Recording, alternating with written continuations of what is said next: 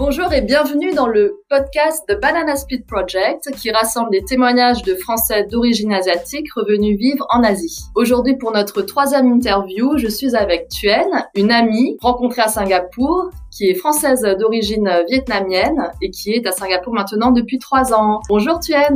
Bonjour Viviane, merci pour l'invitation. Je suis ravie d'être là. Eh ben merci d'avoir accepté parce que c'est vrai qu'on se connaît mais on n'a jamais le temps de se parler de toute cette histoire, toutes nos racines, tout ce qui a pu euh, arriver à nos parents et euh, quand on est arrivé ici. Donc euh, c'est vrai qu'on se fréquente en dehors, mais voilà, on se disait que ça pouvait être bien de, de, se connaître un petit peu plus. En tout cas, moi, ça m'intéresse d'en savoir un petit peu plus sur sur ton parcours.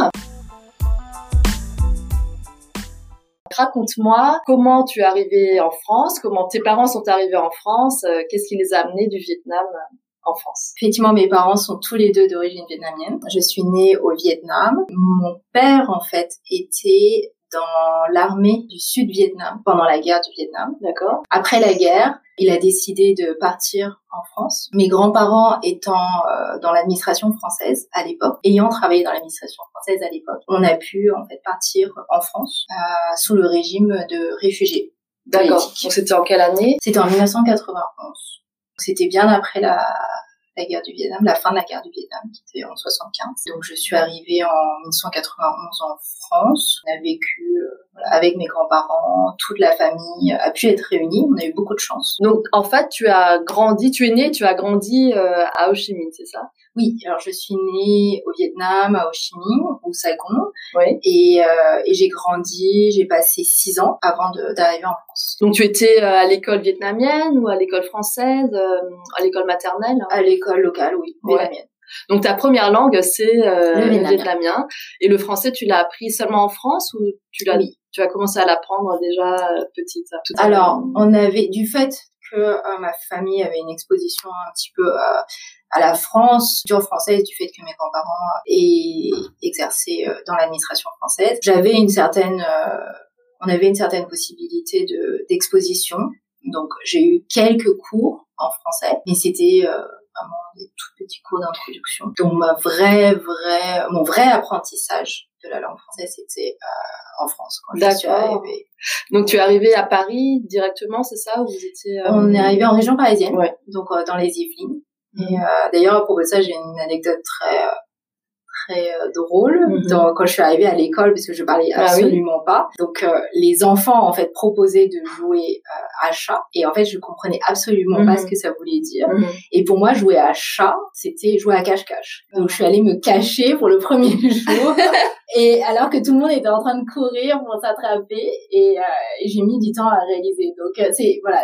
Ça t'a marqué oui. Ça ça m'a marqué. Décalage, de, cet apprentissage de la langue. Les, et comment ça s'est passé justement tes premières années à l'école, en France? Est-ce que tu t'es sentie discriminée? Est-ce que tu t'es sentie acceptée? Comment ça s'est passé à l'école? Alors à l'école, c'était dur au début parce qu'effectivement je comprenais rien. Oui. Euh, donc c'était vraiment le grand plongeon. Oui. Je suis, je suis arrivée en, en sachant, donc c'était à l'époque euh, l'équivalent du CP, donc je oui. savais compter, additionner. Donc la partie maths était facile à gérer. En revanche, la partie langue, c'était un petit peu plus dur. Mais effectivement, à cet âge-là, euh, c'était facile. Euh, enfin, c'était facile pour apprendre pour, et de, de rattraper. Voilà, le fait d'aller à l'école tous les jours, d'avoir l'exposition, c'était très facile d'aller euh, rapidement. Donc en quelques mois, j'ai pu apprendre la langue. Voilà, la scolarité s'est bien passée de ce point de vue-là. Mais c'est vrai qu'au début, c'était dur. Oui, c'est un choc, c'est sûr. C'est euh, voilà. c'est une arrivée dans un nouveau pays avec une nouvelle langue. Ça. Prend quelques mois, j'imagine, pour. euh, Ouais. Mais l'immersion, effectivement, quand j'ai appris et donc du coup je l'utilise avec euh, mes enfants aujourd'hui on va dire. C'est qu'effectivement l'immersion dans la langue euh, est vraiment importante pour les enfants et les enfants vont très très vite sur cet apprentissage là du coup ça m'a permis aussi de Mm. me dire effectivement ils ont cette possibilité. Oui, c'est un facteur d'intégration. c'est voilà ça les forge et ils apprennent autre chose une richesse autre. Donc tu as fait tes études euh, en France, tu es avocate, c'est ça? Oui donc j'ai un diplôme de droit j'ai fait mes études à Paris à l'université euh, Panthéon-Assas. Et qu'est-ce qui t'a amené à Singapour? Est-ce que ça a été euh, ton travail? On a décidé avec mon mari de venir à Singapour parce qu'on voulait se rapprocher de l'Asie, donner une exposition à la culture asiatique à nos enfants. mon mari en fait est, parti chercher du travail à Singapour. On a choisi Singapour et non pas le Vietnam parce que c'était plus facile en termes économiques, en termes de recherche d'emploi, du fait moi d'être partie du Vietnam, c'était compliqué d'y retourner. Euh, retourner euh. Justement, je voulais savoir quel rapport tu entretiens avec le Vietnam, parce que ça a été quand même le pays de ton enfance, donc tu dois quand même avoir des souvenirs assez chers.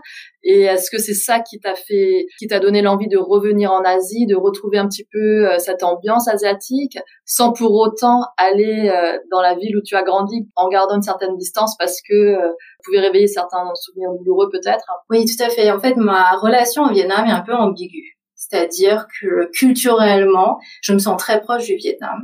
Je vais dire l'Asie, mais sans généraliser, je me sens très proche du Vietnam, de la culture vietnamienne, notamment par rapport aux valeurs familiales. Ma grand-mère est encore au Vietnam. En revanche, ce qui est compliqué, c'est euh, le fait d'y travailler et le fait d'y vivre physiquement. Du fait euh, du régime qui est qui est là-bas, du fait que mon père a dû partir, a dû fuir le pays littéralement. Euh, et donc euh, pour moi c'est une relation très ambiguë parce que mon père a vécu des choses douloureuses pendant la guerre.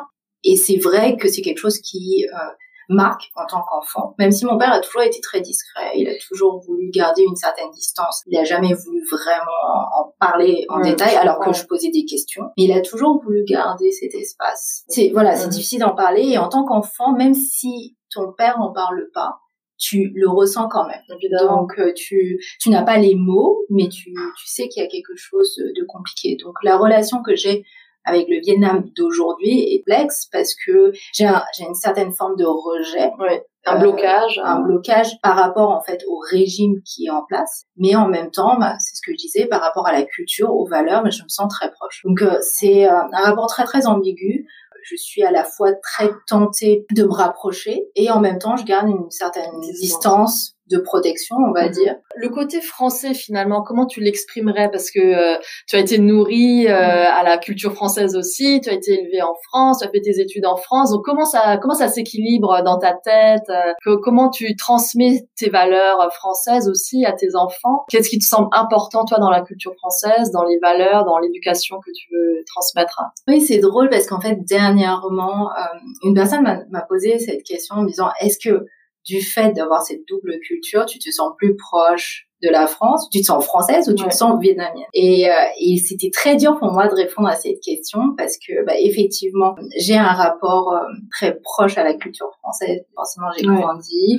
l'éducation est passée par là. Je sais pas, j'aime bien, par exemple, c'est pas la gastronomie française, euh, l'élégance à la française, enfin, voilà tous ces clichés, on va dire. Je pense que pour les enfants, c'est bien aussi d'avoir des principes de la France, notamment sur tout ce qui est valeur d'égalité, mhm. fraternité, etc. Ça fait un peu cliché, mais je pense que dans certains pays, par exemple, la liberté d'expression, elle n'est pas forcément là. Et donc, euh, je sais que c'est important que les enfants aient ces valeurs-là aussi parce que voilà ça, ça, ça, fait partie de ça fait partie d'eux ça fait oui on est à Singapour d'autant plus euh, voilà. donc voilà c'est c'est vrai que cette euh, voilà, notamment par rapport au Vietnam, la liberté d'expression, euh, pas forcément là non plus. Donc c'est vrai que euh, je me sens proche de la France par rapport à, ces autres valeurs-là. Mmh. Donc euh, j'imagine l'ambiguïté dans laquelle tu te retrouves parce que le rapport de la France au Vietnam est aussi un rapport conflictuel et chargé d'histoire. Et tu me disais que tes grands-parents étaient dans l'administration française. Donc, est-ce que vous en avez parlé de ce rapport à la France, de comment eux ils percevaient l'administration française, les valeurs françaises en étant au Vietnam à l'époque, et puis ensuite, euh, toi, tu, tu as basculé de l'autre côté finalement. Ouais, c'est c'est drôle parce que du fait que ils étaient dans l'administration française, ils avaient une certaine fierté par rapport à ça, parce que à l'époque, euh, c'était pas forcément évident d'avoir ce genre de poste. Donc eux, ils le voyaient avec une certaine fierté mhm. et euh, on a dans ma famille, en tout cas du, du côté de mon père, on a on a même du côté de ma mère on a baigné en fait dans cette certaine euh, fierté du fait d'avoir. Euh, c'est un statut, c'est un statut social. Euh, voilà, d'accord. Travailler avec l'administration française et puis la culture française a été véhiculée aussi dans pour ma mère et pour mon père, c'était véhiculé au sein de leur famille. Et c'est vrai, moi j'ai grandi avec ça. ça m'a pas posé de problème jusqu'à ce que j'apprenne la partie colonisation à l'école. Et en France. En France. et c'est là où j'ai vraiment réalisé, avec justement tout le background, enfin tout ce que français. voilà français et les valeurs en fait véhiculées par l'éducation. Qu'est-ce qui pouvait être ambigu par rapport à la colonisation et toutes les questions que ça pouvait euh, poser. Et c'est là où j'ai vraiment commencé à me poser des questions et ça m'a permis d'avoir une certaine distance, peut-être un peu, peut-être un peu plus neutre. Et voilà, et, et, de, et de me poser, de me poser la question de savoir si effectivement euh, c'était bien ou pas. J'ai pas de réponse par rapport à ça. Il y a, il y a pas de réponse. Enfin, de, de mon point de vue. Oui, c'est ce que tu portes pas de jugement. Voilà, je veux pas porter de jugement, mais c'est vrai que c'est intéressant d'avoir, en ayant grandi avec un certain point de vue, en ayant changé euh, grâce à, à, l'éducation. Euh. Oui, c'est la, la double culture complètement. En fait, cette double culture, elle te permet d'avoir une double distance à la fois vis-à-vis du Vietnam et à la fois vis-à-vis de la France. Et j'ai l'impression que euh, les personnes comme toi, qui comme moi, qui ont une double culture, finalement, on est un petit peu en dehors. Est-ce que parfois tu as ce sentiment-là de n'appartenir ni totalement à la France et totalement au Vietnam, et finalement de te créer ta propre culture, euh, d'inventer quelque chose. Oui, complètement, parce que effectivement, c'est un mix des deux. Donc quotidiennement, par exemple, à la maison, je vais par exemple cuisiner vietnamien, mais euh, on va faire des des choses euh, un peu français, mm. un peu une, espèce de fusion des, des deux. Euh, même dans ma manière de, de me comporter, je vais être à la fois peut-être très asiatique sur certaines situations, certaines, situations, et à la fois très français sur mm. d'autres. Et le curseur va, va changer comme ça en une journée. Donc, je, effectivement, je me suis aperçue que c'est très ambigu et et, euh, et même par rapport aux communautés. Mm. Par exemple, la communauté française ici, euh, parfois, je me sens pas forcément dans la communauté française. Parfois, oui, sur certaines questions. Et pareil pour la communauté vietnamienne à Singapour. Je me sens pas faire partie de la communauté vietnamienne. Est-ce que tu as des exemples euh, précis? Par exemple, quand tu es avec la communauté française, comment est-ce que tu te sens perçu Est-ce qu'il y a eu des anecdotes? Est-ce qu'il y a eu des... Oui, mais c'est vrai que je pense qu'on a, on a été confronté à ça, où en fait, euh, du fait de notre apparence asiatique, forcément, les, les, les les Français euh, vont venir nous parler en anglais, euh, vont commencer à dire ah mais du coup tu es euh, marié à un Français et ils sont ils sont toujours très étonnés en fait que je dise que non, je suis française, j'ai euh, grandi en France. Donc c'est toujours une, situation un petit peu délicate au début. Après, forcément, euh, ça se ça se ça se gère après. Mais c'est toujours très drôle en fait de voir que du fait de ton apparence, mhm. il y aura toujours une certaine distance au début, avec une certaine distance de la langue aussi. Où mhm. forcément c'est l'anglais, ça va pas être le français. Qui, qui va être mise donc il y aura voilà une espèce de un petit recul au début euh, et puis voilà, avec le avec le temps, euh, la discussion, ça ça va ça va mieux. Mais euh, mais oui, c'est toujours c'est toujours drôle à voir, surtout à Singapour, parce que on est en, voilà le, la entourée d'asiatiques, donc même par rapport à elle, hein. je, pense que c'est compliqué de savoir gérer finalement. Oui, donc tu les comprends en fait, tu leur veux pas, il y a pas de, il y a pas de, il y, a pas de problème. Et par rapport à la communauté vietnamienne à Singapour, est-ce que tu en rencontres? Alors, ce qui est drôle, c'est que pour la communauté vietnamienne, je rencontre des franco-vietnamiens aussi. Donc euh, on reste dans notre euh, petite bulle, on va dire. Est-ce que tu ressens une proximité avec euh, ces personnes-là? Qu'est-ce que vous partagez en fait entre bananes, on va dire, ah mais d'origine vietnamienne? Qu'est-ce qui vous rapproche? C'est l'histoire C'est L'histoire peut nous rapprocher ou pas. Finalement, à Singapour, je me suis aperçue qu'on avait des histoires vraiment très différentes en termes de, de départ du, Vietnam. Donc euh, au début, je pensais que l'histoire allait nous rapprocher. En fait, je me suis aperçue que non. Ça m'a un petit peu embêté à un moment donné du fait de ma propre histoire. Et puis j'ai appris à prendre du recul. En revanche, ce qui nous rapproche, et c'est ça qui est drôle, c'est sont les valeurs et notamment les valeurs d'éducation. Comme quoi, par exemple, alors euh, en quoi elles sont différentes de valeurs euh, françaises ou de valeurs chinoises Enfin, qu'est-ce qui est propre à la à l'éducation vietnamienne Alors, je dirais peut-être plus l'éducation asiatique. Alors, D'accord. Parce que c'est peut-être pas forcément très euh, vietnamien, mais en tout cas c'est asiatique euh, en général.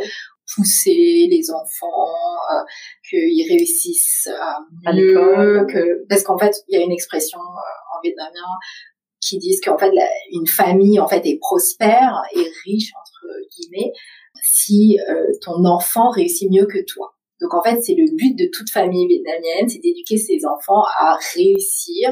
Toute la question et la définition du mot réussir, mais en tout cas réussir mieux que je crois que c'est assez clair d'un point de vue asiatique, la réussite, ce, ce mot, enfin, ce compte en, en argent comptant, en statut social. Je crois que ça, c'est quelque chose qui est commun finalement avec aussi euh, la culture chinoise. Peut-être, euh, est-ce que c'est du. Et toi, est-ce que tu as été élevé de la même façon euh, en France par tes parents Est-ce que l'importance de l'école était euh, était très présente? Est-ce que tu as été poussé pour tes études ou est-ce que c'est venu de toi Tu dirais? Je pense un peu des deux. Mes parents, notamment ma mère, a toujours été très proche de moi. Euh, et m'a toujours poussé à l'école, m'a toujours aidé. Elle, elle, était toujours là pour les devoirs et il était effectivement hors de question que je revienne avec une mauvaise note, euh, sachant que la mauvaise note euh, était en dessous de 18 sur 20. Donc euh, oui, j'ai eu le même genre de réflexion. Donc c'est vrai que j'avais cette j'avais cette on va dire pression voilà mm. cette pression qui, qui était là et en fait au fur et à mesure que je grandissais la pression forcément s'est amoindrie mais je pense que bah, du fait de l'éducation j'avais toujours ça en tête et notamment une certaine forme, c'est drôle à dire, mais je l'ai, je l'ai compris après, peut-être une certaine forme de culpabilité parce que euh, mes parents sont venus en France pour mon éducation. Donc ça, c'est ce qui a été euh, dit dans la famille euh, en disant que ils sont partis du Vietnam pour avoir une, un meilleur futur et notamment un meilleur futur pour. Il y, a, cette responsabilité finalement qui est mise sur les enfants. Euh, c'est un poids de devoir réussir pour euh, honorer ses propres parents. Exactement. Même si ce poids est implicite, il n'a jamais été dit. Euh, en revanche, en tant qu'enfant et, la façon dont on a été éduqué, on le ressent. On le, sait, on, le, on, le, on, le, ressent forcément. Et donc, même si au bout d'un moment, bah, effectivement, on se poussait parce que on se sent responsable, on se sent euh, de devoir rendre des comptes. Ça. Maintenant que tu es maman, est-ce que tu reproduis aussi ce schéma de mettre l'accent sur l'éducation? Est-ce qu'on le fait de la même façon après avoir vécu ça ou est-ce que euh, c'est un peu transformé? Est-ce qu'il y a des parties plus adoucies? Ce qui, est, ce qui est drôle, c'est que je pense que sur toute une première partie de leur éducation, j'ai voulu reproduire exactement ce schéma-là. D'ailleurs, j'ai été très stricte et en fait, il y a quelque chose qui s'est passé. Je, je saurais pas trop dire quoi, une certaine réflexion interne, je dirais, et du fait d'être ici aussi, et de voir la pression des enfants aussi ici, à Singapour, et ça m'a fait beaucoup réfléchir sur bah, justement cette définition de la réussite. Je suis d'accord en fait avec cette expression. Il faut qu'ils réussissent mieux, ou en tout cas, il faut qu'ils réussissent bien. Euh, maintenant, la, la qu'est-ce que tu mets derrière le mot réussite? Je, je, pense que cette définition diffère pour moi par rapport à mes parents. Et euh, aujourd'hui, ce qui compte effectivement, c'est qu'ils aient de bonnes valeurs. Après, la réussite en termes monétaires, de statut social, d'études, je pense que c'est important qu'ils aient de bonnes fondations puissent faire le mieux qu'ils peuvent. Si je vois qu'effectivement, bah, ils ont la capacité de le faire, je vais les pousser sans trop les pressuriser, leur dire, bah, t'as des capacités, fais-le. Euh, en revanche, euh, si pendant un moment j'ai voulu, enfin je, sais pas comment c'est passé pour toi, mais par exemple mes parents, ils avaient un certain nombre de listes de métiers à faire. Voilà. Oui, oui, en gros, on nous montrait bien le chemin des grandes écoles euh, en France. Tu, avais le choix entre trois entre métiers. trois grandes écoles. Et voilà. ou avocat, médecin. Ce... ce, genre de ce genre de généralité. Bah effectivement là, ça, je suis un petit peu ouverte. Tant que vous êtes heureux, c'est tout ce que je leur souhaite. En fait. Et tu disais qu'avec ton mari, vous avez choisi l'Asie pour euh, que vos enfants soient reconnectés à ce continent, à cette, euh, à cette histoire. Raconte-moi un petit peu ce que vous faites pour euh, ouvrir vos enfants à la culture asiatique euh, et aussi aux situations des populations locales. Comment vous leur ouvrez les yeux à travers le voyage ou d'autres expériences? En fait, pour nous, c'était important qu'ils puissent voir, en fait, particulièrement à Singapour. Qu'on est vraiment privilégiés et les enfants sont vraiment privilégiés. Donc euh, on essaye en fait au maximum de les exposer en fait à ce que ce que j'appelle la vie réelle, le monde réel. Parce que à Singapour, on est dans une bulle. On, essaye de leur faire participer à des initiatives, par exemple locales à Singapour, où voilà, les enfants vont aller, euh, pas aider à empaqueter des euh, des, euh, des produits alimentaires pour des, des familles un petit peu plus défavorisées, défavorisées. Et puis en fait, on, cette on va dire cette culture asiatique j'ai envie aussi qu'ils voient en fait comment vivent en fait euh, des personnes au Vietnam ou dans d'autres pays. Donc on va souvent au Vietnam pour qu'ils puissent vraiment voir qu'il y a déjà un, il y a un pays dont la langue est vietnamienne. Ouais. c'est pas juste à la maison et c'est pas juste entre nous parce qu'en France c'était ça, c'était euh, on parle vietnamien en famille. Pour eux c'était très abstrait. Pourquoi est-ce que je parlerais une langue qui n'existe pas? Non, il y a un pays avec euh, des millions de personnes qui parlent cette langue. Donc c'est pas une langue morte. Et puis aussi bah, de pouvoir aider les gens qui sont là-bas. On essaie de, de les ouvrir en fait à des à des projets humanitaires. D'accord.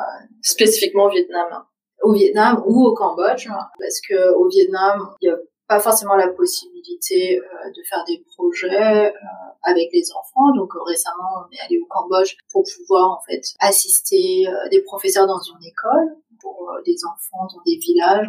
C'était intéressant pour les enfants de pouvoir voir un pays dans lequel les enfants sont vraiment défavorisés. Parce que même en fait à Singapour, c'est compliqué de, de leur montrer ça, même si ça existe, euh, l'ampleur est moindre. Euh, cette exposition était importante. Et comment est-ce qu'ils ont réagi? Comment elles ont réagi euh? Alors elles ont adoré, elles ont.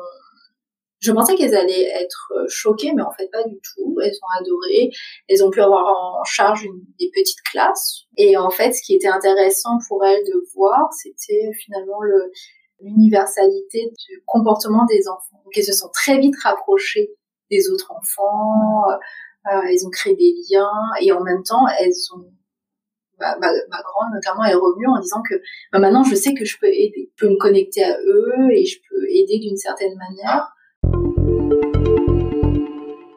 Moi, il y a un sujet qui m'interpelle beaucoup dans toutes ces familles qui partent d'Asie, qui s'installent en France et dont les euh, enfants reviennent en Asie. C'est euh, pourquoi on fait ça? Pourquoi on est continuellement dans un déracinement? Toi, tes parents sont partis du Vietnam. Ils t'ont emmené enfant en France. Donc, tu as connu un déracinement en étant enfant. Plus tard, tu as eu tes enfants en France avec ton mari d'origine vietnamienne aussi. Donc, vos enfants sont nés en France et vous êtes venus en Asie. Vous avez choisi de les déraciner finalement à leur euh, première culture française pour les emmener en Asie pour les rapprocher de leurs origines euh, vietnamiennes. Est-ce que pour vous ça a été un choix délibéré? Est-ce que vous avez voulu les déraciner à ce moment-là? C'est intéressant que tu poses cette question parce que c'est quelque chose dont je me suis rendu compte récemment en fait, de ce choix de ma part, en tout cas personnellement, c'est peut-être différent pour mon mari parce que je pense qu'il voit les choses différemment. De mon point de vue, en fait, j'avais en tête du fait que j'ai que je sois partie, j'ai pu faire, j'ai pu grandir, j'ai pu faire ta vie. Euh, j'ai pu m'adapter en fait euh, en France. Euh, j'ai vécu des choses effectivement pas drôles au début quand je suis arrivée, que je parlais pas la langue, donc c'était compliqué.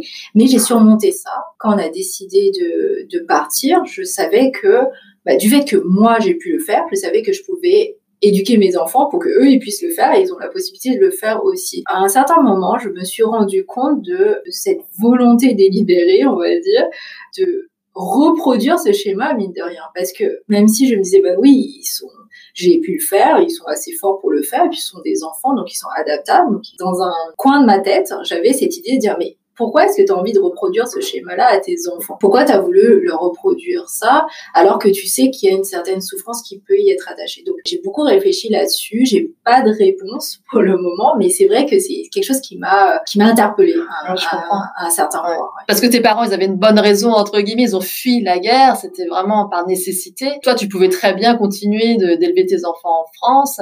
Est-ce que ça a été un choix économique peut-être d'aller chercher un meilleur poste en Asie? Parce que c'était possible pour toi mari, ou c'était vraiment au niveau de la culture et des valeurs que tu voulais euh, insuffler à tes enfants? Exactement. Donc, effectivement, mes parents sont partis pour fuir.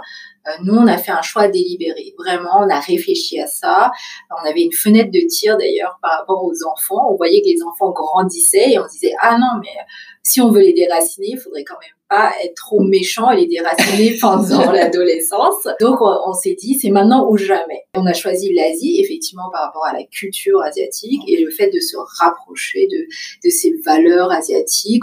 Et en fait c'était important pour nous de se dire on va en Asie. Donc l'Asie ça aurait pu être n'importe quel autre pays euh, que Singapour, mais il fallait que ce soit en Asie par rapport à ces valeurs qui sont communes euh, à tous les pays d'Asie finalement. Alors peut-être pas n'importe où en Asie, mais effectivement économiquement peut-être dans, dans un pays un peu plus développé euh, en, en, Asie. Mais ça aurait pu par exemple être Hong Kong euh, ou ça aurait pu être autre chose. Mais Singapour avait une place particulière dans le cœur de mon mari. Et, et toi en tant que maman, comment est-ce que tu vois tes enfants grandir ici? Est-ce que tu penses qu'elles euh, qu'elles ont compris d'où elles venaient? Quel était leur héritage? Est-ce que tu penses qu'elles savent se situer? Entre tous ces pays et toutes ces cultures finalement parce que pour toi c'est clair euh, c'est un choix. Comment est-ce qu'elles le vivent elles? Est-ce que tu sais déjà? Est-ce qu'elles arrivent à l'exprimer? Je pense que c'était dur pour elles euh, d'arriver ici. La France leur manquait beaucoup. Maintenant elles se sont adaptées. Par rapport à la culture et par rapport à leur identité je pense qu'elles savent pas encore. Elles savent qu'elles ont des origines vietnamiennes, que c'est important de les garder, de les préserver, notamment la langue. Elles savent qu'elles sont de nationalité française. Leur langue, en fait, de travail, on va dire, à l'école, c'est le français et l'anglais. Mais c'est vrai que si on leur demande, je pense que c'est, c'est, dur pour elles de, de se situer encore. C'est encore très émotionnel pour elles. Donc la France, c'est là où sont les grands-parents. Et Singapour, c'est là où sont les copains et l'école. Pour tes parents, comment est-ce qu'ils voient ton retour en Asie? Est-ce qu'ils comprennent? Est-ce qu'ils préféreraient que tu restes en France? Est-ce que eux-mêmes ont envie de revenir euh, en Asie? Alors, mes parents, ça a été très dur pour eux de, de nous voir partir. Euh, je suis unique. L'Asie, c'était le Vietnam. Ils ne faisaient pas de différence. Pour eux, économiquement, c'était le Vietnam. Même si ils savaient que Singapour, c'était très bien, très développé. Ils avaient cette peur du fait qu'on retourne en Asie. Maintenant, ça va un peu mieux. Au bout de trois ans, ils se sont habitués. Euh, ils savent parce qu'on leur a dit, on sait que de toute manière, on va revenir en France la France, c'est quand même la maison. C'est comme le pays euh, de ton cœur, finalement, parce que tu m'as dit, au final, on rentrera en France parce que les parents y sont ou parce que euh, c'est vraiment le pays dans lequel tu souhaites finalement. Euh, c'est une question difficile. C'est difficile. C'est une question difficile parce que je sais pas si ce choix il est fait parce que c'est le pays ou parce que ce sont mes parents. Mais je pense que c'est parce que ce sont mes parents et les j'ai pas envie qu'en fait ils vieillissent seuls donc euh, ça serait voilà ça serait là où ils seraient et je pense que de toute manière ils bougeront plus parce que la France c'est leur pays. Donc c'est pour ça que je dis rentrer en France. Je suis pas sûre que ce soit du fait de la France en tant que telle. Pour toi c'est hors de question d'habiter au Vietnam euh, tant qu'il y a ce régime c'est ça? Ou euh, tu imagines pouvoir un jour quand même avoir une expérience à nouveau au Vietnam si le pays changeait ou tu as fait une croix dessus hein Aujourd'hui, de ce que je vois, je me sens pas euh, capable de vivre là-bas. Mais je garde en fait, euh, je pense au fond de mon cœur, on va dire, euh, un espoir à ce que ça change. Voilà, au jour d'aujourd'hui, ma réponse, ça serait non, je, je, je me vois pas y vivre. Mais si jamais ça devait changer, j'ai toujours dit en fait que si je voyais que ça devait changer, j'aimerais y participer j'aimerais y contribuer, j'aimerais, j'aimerais aider euh, à ce que le pays se reconstruise et, se développe. Euh, de quelle manière Je ne sais pas encore de quelle manière, mais je voudrais y contribuer, je voudrais pouvoir être là en tout cas, mais c'est à la condition qu'effectivement le régime change, certaines mentalités changent parce que voilà, je, je crois qu'il y a eu pas mal de dégâts qui, qui ont été faits euh, suite à la guerre aussi. Donc, euh, oui, donc c'est dur aujourd'hui pour moi de, de me dire, euh, de faire une croix dessus. Ta famille qui est restée au Vietnam, par exemple ta grand-mère et euh, le reste de ta famille, comment est-ce qu'ils te perçoivent toi, qui a, qui a grandi, qui a évolué en France? Comment euh, tu es perçu par, par les anciens ou par, ou par les gens que tu côtoies au Vietnam? Est-ce que je crois qu'il n'y a pas vraiment de sujet. J'ai l'impression qu'ils sont, ils, ils, étaient contents pour nous, en tout cas pour, pour mes parents qu'ils aient, aient, pu partir. Euh, ma grand-mère est restée, c'était un choix délibéré aussi de sa part. Elle a dit non, j'ai ma maison, c'est mon pays, et je suis âgée maintenant, donc j'ai pas envie de tout recommencer, j'ai pas envie de, de, quitter euh, ce pays, donc je sais que c'est compliqué, euh, mais je veux pas partir. Donc c'était un choix pour elle. Elle voulait aussi rester auprès de, de, de mon grand-père à, à l'époque. Et puis pour le reste de la famille, effectivement, il y avait pas, il y avait pas de question. Nous, on avait la possibilité de partir, eux n'avaient pas la possibilité de le faire. Et est-ce que parfois, toi, tu te projettes en te disant, ah, si j'étais restée, si mes parents n'étaient pas partis, qu'est-ce que je serais devenue? Comment est-ce que je serais aujourd'hui? C'est marrant parce que je me suis jamais posé cette question. En fait, je me, je, je savais du fait de la situation de mon père que de toute manière, il aurait tout fait pour partir. D'accord. Donc en fait, il, euh, il, euh, il avait dit de toute manière, si on était resté au Vietnam, tu n'aurais pas pu faire d'études. Je sais que s'il n'avait pas pu partir en France, il serait parti aux États-Unis, par exemple, ou dans d'autres pays. Ce qui est, ce qui est drôle, c'est effectivement par rapport aux États-Unis, je me voyais en fait. Par contre, je me projetais. Je compare avec. Euh, Parce qu'il avait la possibilité de partir aux États-Unis. Donc en fait, c'était pas tant euh, qu'est-ce que je serais devenue si j'étais restée, c'est plutôt qu'est-ce que je serais devenue si c'était pas la France. Voilà, une américaine. Et tu as de la famille qui est partie euh, au même moment aux États-Unis. Tu es en contact avec eux peut-être euh, On a la famille éloignée, euh, mais la famille proche en fait est en France. La famille éloignée est aux États-Unis, mais beaucoup beaucoup d'amis de mon père en fait sont partis aux États-Unis effectivement, on est en contact avec eux. voilà, tu aurais été une autre sorte de, de, banane, on va dire. Exactement. Euh, une petite question que je pose à tous nos invités. C'est quoi pour toi être une banane? Comment est-ce que tu le résumerais? Est-ce que ça te parle d'ailleurs déjà ce concept euh, de banane? Oui, la première fois que j'en ai entendu parler, en fait, j'ai été assez euh, étonnée de la de la façon dont ça a été euh, dit. C'est bizarre, c'est par rapport à la couleur de la peau. J'étais un peu gênée. Et, et, puis au fur et à mesure, et surtout depuis que je suis arrivée, parce que quand je l'ai, entendu pour la première fois, j'étais à Paris, donc je je voyais pas encore le problème ou, euh, ou les questions qui pouvaient euh, qui pouvaient se poser. Et là, depuis que je suis arrivée à Singapour, je vois peut-être un peu plus où effectivement, bah, Singapour, entouré d'asiatiques, en étant euh, effectivement euh, d'apparence asiatique, avec au fond une partie euh, française. C'est, compliqué. Donc, je sais pas, je pense que je suis une banane très mûre. une femme mûre. Et, donc, peut-être à l'intérieur un petit peu plus jaune que la banane normale.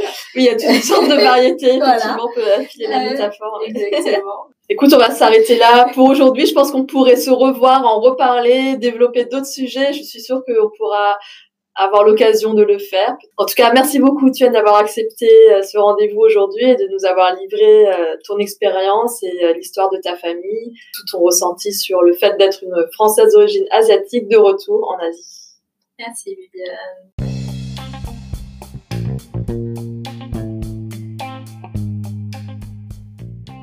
Et si vous avez aimé cet épisode, partagez-le autour de vous et suivez-nous sur nos pages Facebook et Instagram at banana.split.project et surtout abonnez-vous à notre podcast pour ne rater aucun épisode. Merci, à bientôt.